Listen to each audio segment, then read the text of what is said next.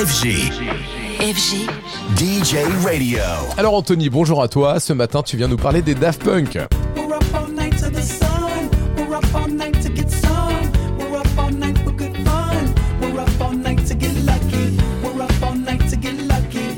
Eh oui, alors c'est vrai, j'aurais aimé venir ce matin évoquer avec vous cette belle rumeur autour d'une participation du duo français à la cérémonie d'ouverture des Jeux Olympiques de Paris.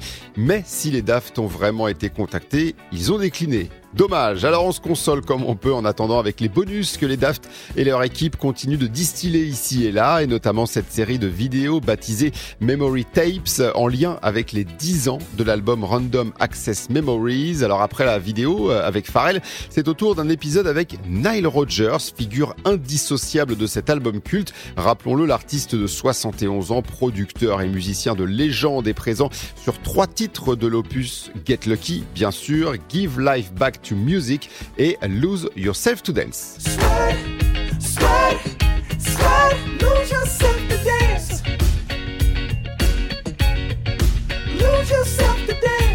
La vidéo euh, qu'on vous a postée évidemment sur radiofg.com est vraiment sympa avec Nile Rodgers qui aborde tout un tas de sujets. Une première rencontre euh, très brève à l'époque de Daft Punk, la suivante qui a capoté à Paris à cause d'une grève dans la capitale, ça ne s'invente pas.